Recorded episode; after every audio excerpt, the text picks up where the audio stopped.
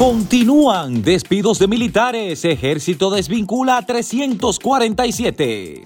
El Senado eligió a Pablo Ulloa como defensor del pueblo. COE presenta plan de contingencia para temporada ciclónica.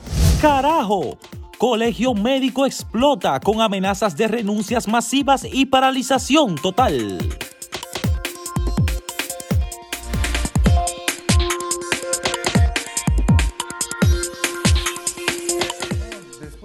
Largo proceso de análisis de las ternas que había sometido la Cámara de Diputados al Senado de la República para la elección del eh, defensor del pueblo, finalmente ya tenemos eh, la persona que va a encabezar esta figura de República Dominicana, va a ser Pablo Ulloa, quien es abogado. Eh, se trata de una persona a la que psicólogo, no Psicólogo, no, y, abogado también. Sí, mm. según yo recuerdo que es abogado.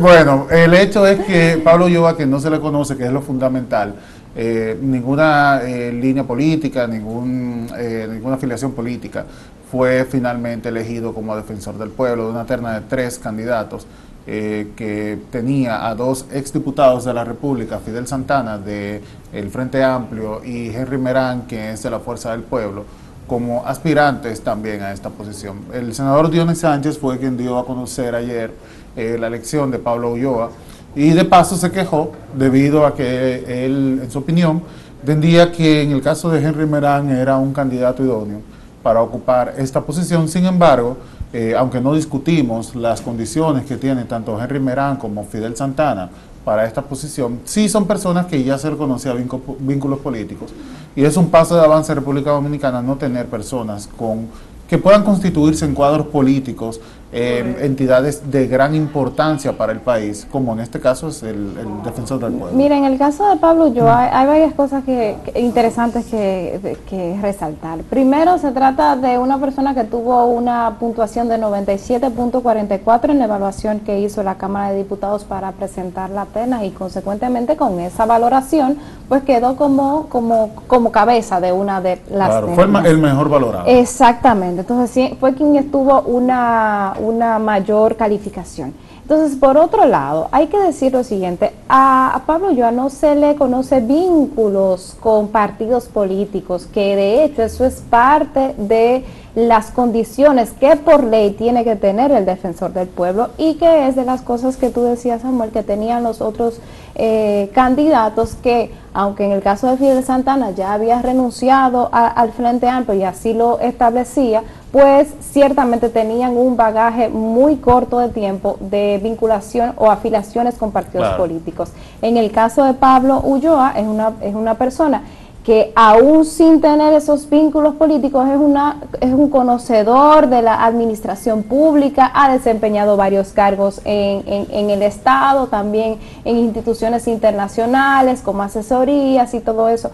Se les reconoce también haber completado un papel importante en el Tribunal Constitucional, fue el primer director administrativo y financiero y se le conoció como una persona clave en la formación de este importante tribunal mm. cuando, cuando nacía, ¿verdad?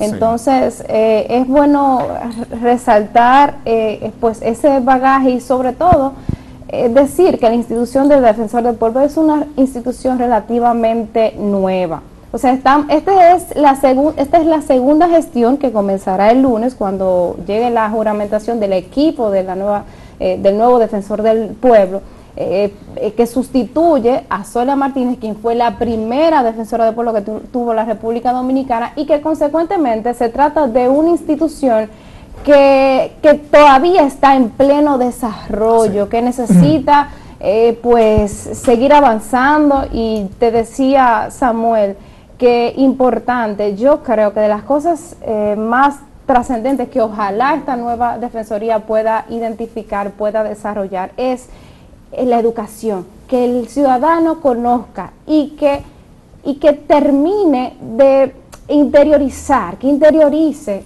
que hay una institución que cuando a usted se le vulneran sus derechos, puede acudir. O sea, todavía el defensor del pueblo no está en, la, en la mente del ciudadano de que hay una institución que sí le puede ayudar a resolver ciertas cosas, no todas, porque no se trata de una institución de asistencia, de ayuda, de que si me falta, no. que tristemente eh, más o menos es a lo que se ha limitado por diferentes causas. En el caso del de, el actual defensor del pueblo, que es doña Zoila Martínez, que por limitantes propias de ser un, cargo nuevo, una posición nueva o una entidad nueva, eh, ve pues limitado.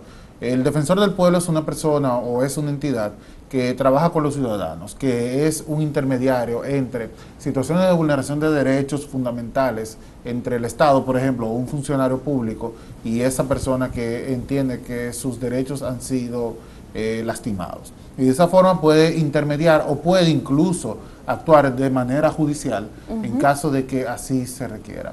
Eh, esperemos que ahora tengamos un defensor del pueblo con una posición o una actividad mayor en casos que sean necesarios, eh, donde se requiera por solicitud de un ciudadano que se le atienda su queja de vulneración de derechos y de esta manera pueda llevarse a un feliz término, podemos decir. Sí, y que la gente pueda identificar, porque el defensor del pueblo no, no, no funciona, o sea, hay hay labores esenciales que tiene que cumplir el defensor del pueblo y que la gente pueda conocer en cuáles casos yo puedo ir y tengo la opción de acudir al defensor del pueblo para que me defienda los derechos que yo creo que son vulnerados. Y pongo de ejemplo eh, el caso de los despidos que se han hecho en el gobierno y el reclamo de las prestaciones laborales que hay muchísimas, o se, se estaban dando muchísimas eh, protestas frente al Palacio Nacional, frente a las instituciones que no habían pagado, y que yo entendía, entiendo, el defensor del pueblo debe hacer un abanderado de estos temas, porque es un caso de violación de derechos adquiridos de los trabajadores, que bien perfectamente cabe el defensor del pueblo que intervenga en, estos casos. O por lo menos es un reclamo en este caso para que eh, no sean vulnerados en el caso de, despido, que se le puedan entregar eh, los fondos que le corresponden cuando hay una cancelación de una entidad pública eh, estamos hablando no de una persona, como bien señala, serán protestas de muchas personas en diferentes puntos del país. Diferentes puntos, diferentes instituciones. Exacto, hubo un cambio de gobierno eh, y esto pues tristemente, hay que decirlo, eh, lleva a veces a cancelaciones del personal que se encuentra en las entidades públicas. es bueno resaltar el porque es importante también que exista independencia en entidades como esta. Vamos a tomar como ejemplo el caso de Brecht.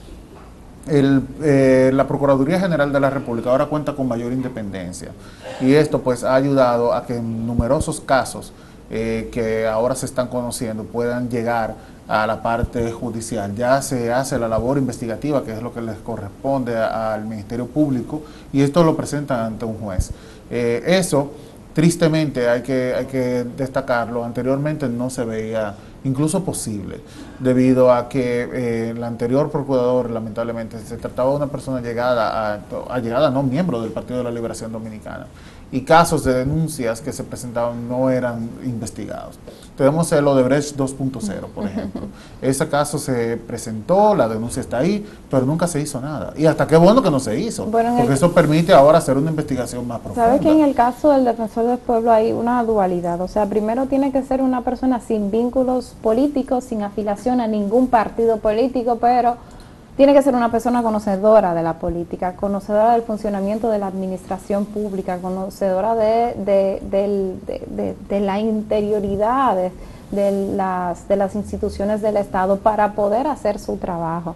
Entonces, fíjate que de alguna forma, eh, eh, no sin afiliación política, pero conocedor de la política. Entonces, eh, yo de verdad creo que esta elección eh, lo mejor que uno como ciudadano debe hacer es primero vigilar eh, el buen cumplimiento de las funciones del defensor del pueblo y segundo también desear el, mejor de los éxitos porque si el defensor del pueblo asume su papel, eh, ejecuta una gestión eficaz, del lado del ciudadano, cercano a los ciudadanos, pues entonces finalmente eh, será una institución que nos ayudará a cada uno de nosotros, a todos los ciudadanos. Mira, antes de irnos a la pregunta, vamos a motivar a las personas para que lean el trabajo de Julián Herrera.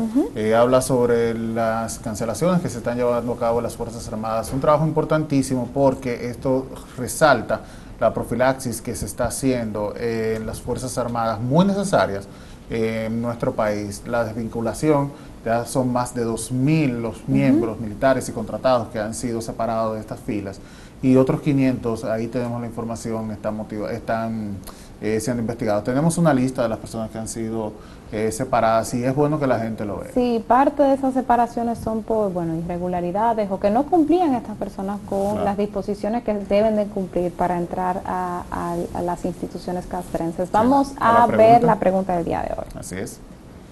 Eh, haciendo pregunta el día de hoy, si ha reclamado a su banco cargos que no reconoce o no fue autorizado eh, sí o no son las respuestas. Muy importante esta pregunta debido a una resolución que impide a los bancos hacer retiros de cuentas sin autorización del titular. Volvemos en breve.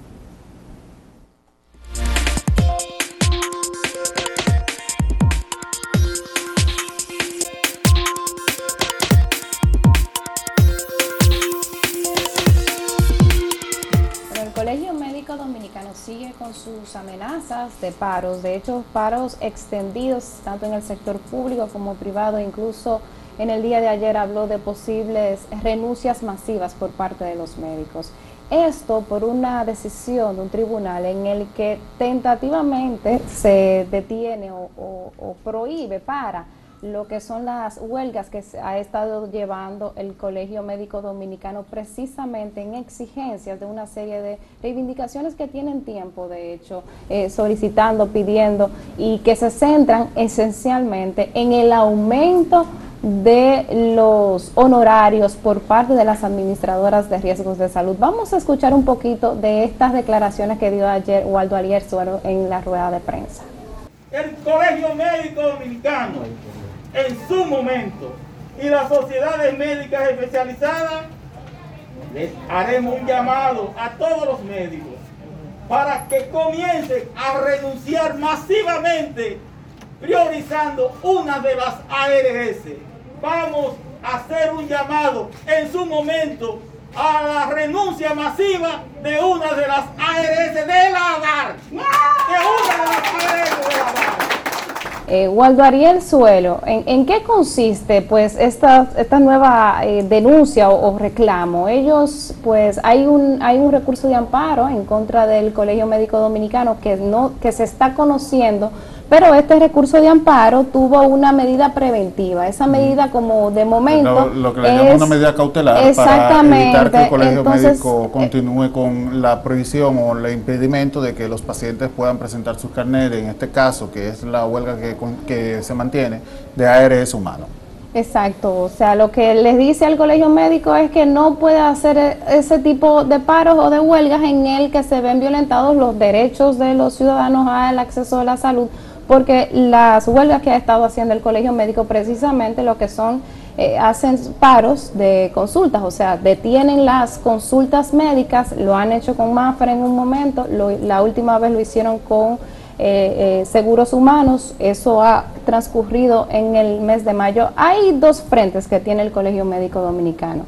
Primero está este fallo del tribunal y segundo, que básicamente ata las manos de los, de, los médicos para protestar. Y segundo, hay un diálogo que tiene intermediación del Ministerio de Trabajo, en el que precisamente están participando las, las grandes administradoras de riesgos de salud para llegar a acuerdos con el colegio médico.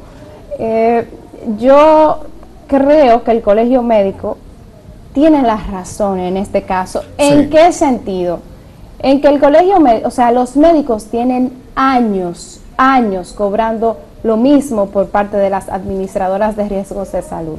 Hay consultas que se le paga a un médico especialista de 500 pesos. Perdón, o sea, tienen años cobrando eh, una cantidad miserable por parte de ARS, Claro. a pesar de que hay un acuerdo de revisión anual que no se ha cumplido en ningún Exacto, momento. entonces la ley de seguridad social establece que todos los años los honorarios que se le pagan a los profesionales de salud debe ser revisado. Eso nunca se ha cumplido. Y el colegio médico, que de hecho hay que decir, primero insistió muchas veces para que esto se revisara, Sí. para que se llegara a un acuerdo, para y finalmente entonces fue que establecieron los paros. No fue de que Sí, los paros no- comenzaron no, de ha una sido vez, la primera no. opción de tener las consultas. Si no, lo ha ellos han mandado cartas a la CISARRIR, o sea, hay, una, hay un proceso que han agotado antes de llegar a estas huelgas que lamentablemente terminan afectando al afiliado, a, la es. persona enferma de la salud que va a un, a un centro médico y que, bueno, finalmente tiene que pagar y sacar de su bolsillo el dinero de la consulta. Sin embargo, yo creo que los médicos están en medio de una lucha muy justificada. O sea, no puede ser que un médico especialista que pasa tantos años eh, de formación y una persona que en este momento de pandemia ha sido clave para la superación y para, el, eh, para que la sociedad dominicana enfrente este, e- este todo Esta este proceso de, con- de- con- de- con la pandemia, exactamente sí. entonces no puede ser que siga ganando 500 pesos por una consulta Mira. 800 pesos por, por un internamiento y es así que están los Fundamentalmente, Natalie, esto demuestra otra vez lo roto que está ese sistema. Es decir, la única, o el, el único sector que se está beneficiando de este tipo de sistema que tiene República Dominicana son las ARS.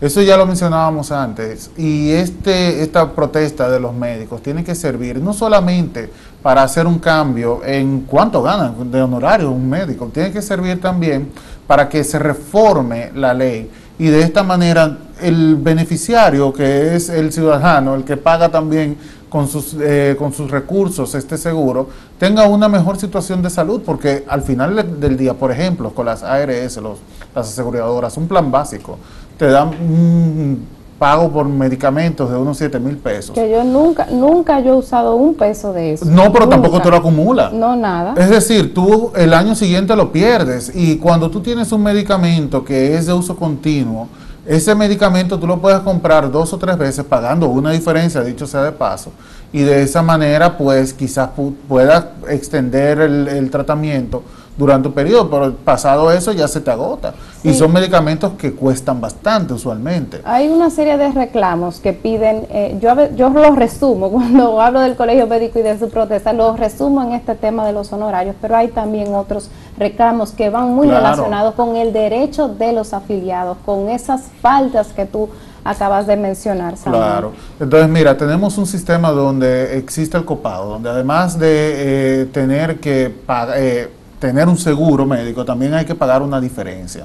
Eso en otros países, eh, por ejemplo, el caso de España, cuando yo estuve allá, que me tocó ir como, como estudiante, eh, fui al médico una vez, Nada. presento mi seguro y pregunto que cuánto es la diferencia y las personas me miraron como si fuera de Marte. ¿Entiendes? O sea, ese, ese tipo de cosas que son eh, tan grandes para nosotros, en otros sitios son inconcebibles. A mí se me rompió un dedo allá en España cuando hice mi maestría y me pasó lo mismo, duró un tiempo porque tú sabes que esos eh, en, en eso en eso de asistencia médica tú llegas, pero no es que si tú no tienes, si tú no te estás muriendo, entonces tienes que esperar varias horas para que te atiendan. Pero sin embargo, es como tú dices, hay un seguro y ahí tú no tienes que pagar absolutamente nada por la asistencia médica, que es lo ideal. A nosotros nos falta muchísimo para llegar a ese sistema. Sin embargo, yo creo que lo inmediato y lo importante aquí es que, bueno, que se revisen las leyes que se, y, y que todo sea en beneficio de los afiliados. No puede ser que en tiempos de pandemia las mayores ganancias eh, eh, que se tengan en las áreas sean precisamente pandemias, Sí. que es lo que ha ocurrido. Entonces, mira, eh, a uno a veces le cuesta porque se pone en los zapatos principalmente de afiliados, que somos todos nosotros. Claro. Eh, con una situación como esta en el colegio médico, donde tenemos una paralización, donde si yo quiero ir a una consulta en este momento, no podría hacerlo. A mí me, me cuesta decir, no, los médicos tienen razón, pero es que tienen razón. Sí. Los médicos son personas que se pasan la vida en preparación, no es que, que terminan de prepararse nunca. Tú puedes tener una especialidad en medicina y el- al otro día tienes que estar de todas maneras fortaleciendo esa preparación que ya tienes. Así son personas que se dedican a atender la salud de otros. ¿Entiendes? Son personas que, que merecen tener eh, un salario que le permita vivir cómodamente, dignamente. Yo creo que... Y recibir 500 pesos por consulta, eso, eso es una es burla. una barbaridad. Y años recibiendo lo mismo. Y yo creo que especialmente en este momento, Samuel, en este momento de pandemia, donde los médicos han sido los que han salido en, a, a enfrentar eh, todo esto, yo creo que hay que valorar su trabajo. O sea, y hay que valorarlo no solamente de, ay, sí, qué bonito, qué bueno que tiene. No, no, no, porque el trabajo se valora también, eh, pues, Claro, con una remuneración. Debe, justa, debe rendir frutos el trabajo que hace la gente y, y uno de los frutos justamente es eso, un salario digno. Mira, hay que cambiar de tema rápidamente y es que el día de hoy eh, llegarán nuevas vacunas, pero en este caso de Pfizer. Sí, Eh, 200.000 se espera. 200 mil vacunas. Hay muchas personas que estaban esperando esta vacuna, lo cual no me, no me parece eh, lógico, aunque se entiende el porqué, debido a que cualquier vacuna que se tenga a la disposición es la buena. Y si es Pfizer, si es AstraZeneca, si es Moderna, la que fuera. Sinovac, que es la que se ha masificado acá. La que tenga acceso hay que ponerla. Ahora el gobierno dominicano, debido a que hubo un plan de vacunación durante unos cuantos días, una semana, eh, tuvo que restringir el acceso a las vacunas y limitarlo únicamente para aquellas personas que les toca la segunda dosis. Que hay que Claro. recordar a la gente Hay que que recordarlo, exacto. Ya no se está colocando la primera dosis, por lo menos de Sinovac. El gobierno va a anunciar cómo va a ser el proceso con las Pfizer, pero también suponemos que se va a permitir el acceso a ellas de unas 100.000 personas y, confi- y confirmar la existencia de unas 100.000 también para la segunda dosis, aunque esto podría variar dependiendo de cómo evolucione el tema de la importación Sí, de las porque vacunas. el tema de las vacunas Pfizer se pidieron, creo que fueron 10 millones de, dosis, o sea que se esperan que, si- que sigan co- continuando la llegada. Vamos a escuchar, digo, vamos a ver la, la pregunta de hoy a motivar para que, bueno, pues llegue- nos lleguen sus comentarios. Así es. La pregunta del día de hoy tiene que ver con los bancos, si ha reclamado a su banco cargos que no reconoce o que no fueron autorizados. Eh, simples respuestas, sí o no, pero queremos conocerlas. Volvemos en breve.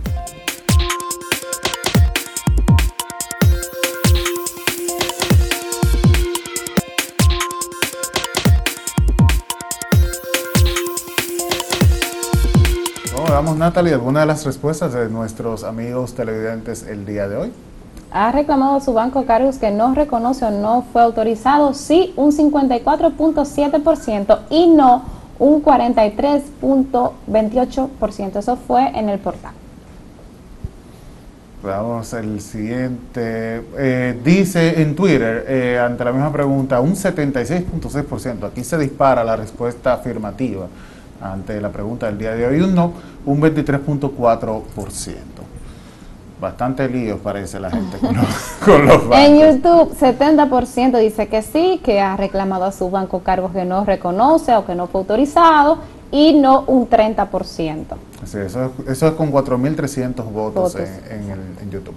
Dice Tony Garrido, he tenido tres con no respuesta luego de tres meses por el Banco de Reservas. Ahí dice nombre y apellido de la entidad financiera de la que se trata. No se cortó, Pues, no guardó nada.